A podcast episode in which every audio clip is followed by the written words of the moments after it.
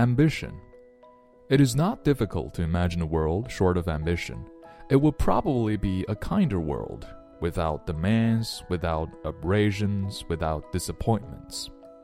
People would have time for reflection. Such work as they did would not be for themselves, but for the collectivity.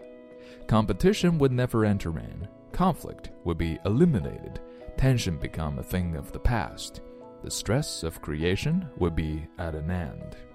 Art would no longer be troubling, but purely celebratory in its functions. Longevity would be increased, for fewer people would die of heart attack or stroke caused by tumultuous endeavor. Anxiety would be extinct.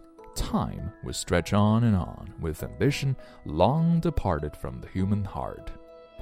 Ah, how unrelieved boring life would be! There is a strong view that holds that success is a myth and ambition, therefore, a sham. Does this mean that success does not really exist?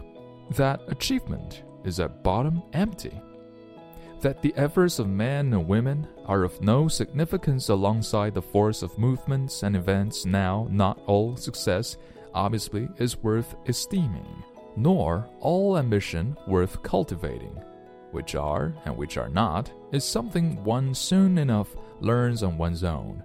But even the most cynical secretly admit that success exists, that achievement counts for a great deal, and that the true myth is that the actions of men and women are useless. To believe otherwise is to take on a point of view that is likely to be deranging.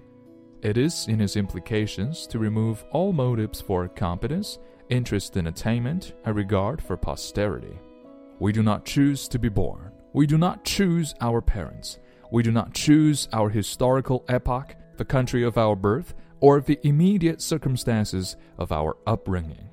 We do not most of us choose to die, nor do we choose the time or conditions of our death. But within all this realm of choicelessness, we do choose how we shall live courageously or in cowardice, honorably or dishonorably, with purpose or in drift. We decide what is important and what is trivial in life. We decide that what makes us significant is either what we do or what we refuse to do. But no matter how indifferent the universe may be to our choices and decisions, these choices and decisions are ours to make. We decide, we choose. And as we decide and choose, so are our lives formed. In the end, forming our own destiny is what ambition is about.